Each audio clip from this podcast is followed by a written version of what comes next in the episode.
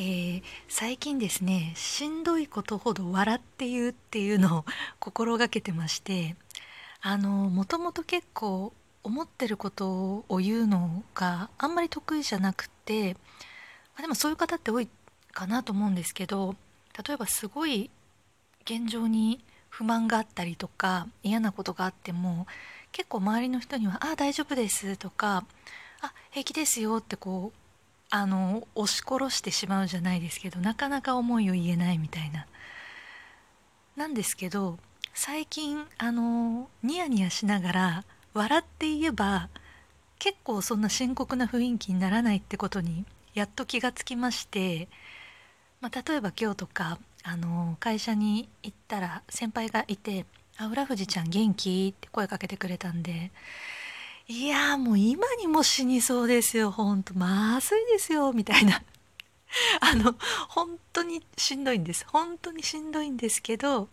いやでも本当に今しんどくてみたいに言っちゃうと深刻な雰囲気になっちゃうし聞いた方も「え大丈夫?」ってなっちゃう。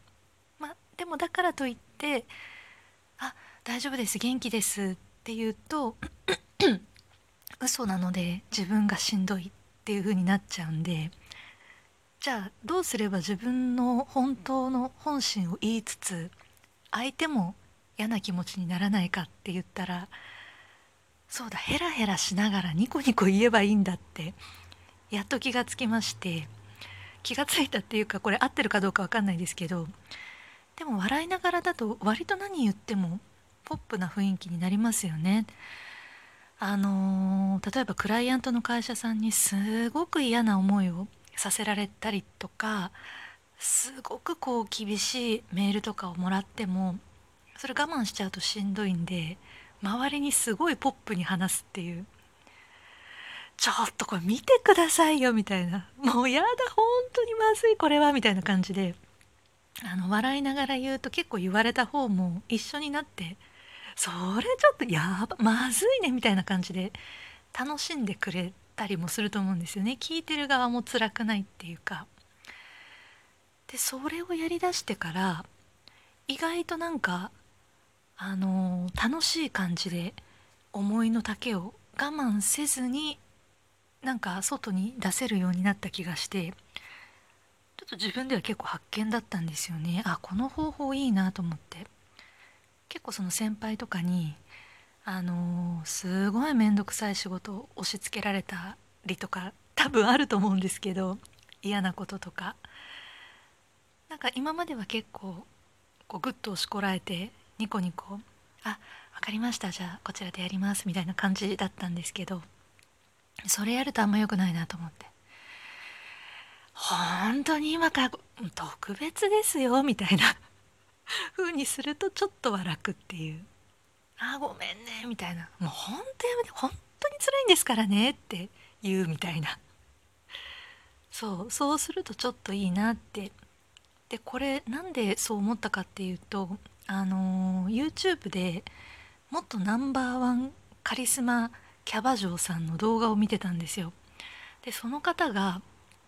結構そのしんどいことを笑って話してるないつもっていうことになんか見てて気がついて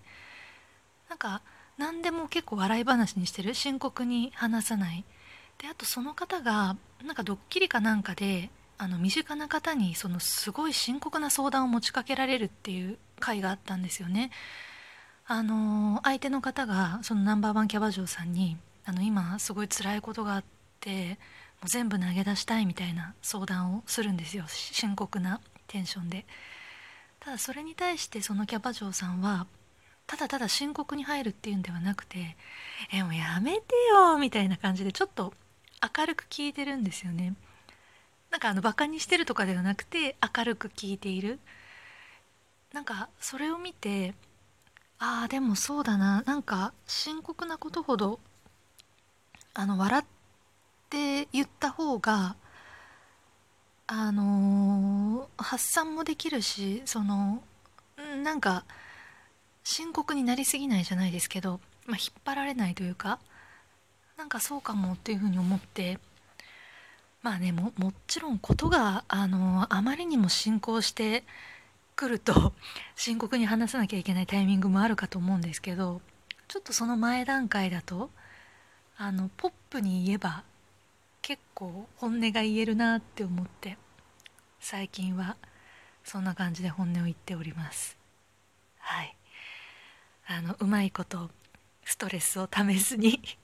そのように発散してなんとかやっていければいいですね。はい。それでは今夜はこれで失礼いたします。浦富士でした。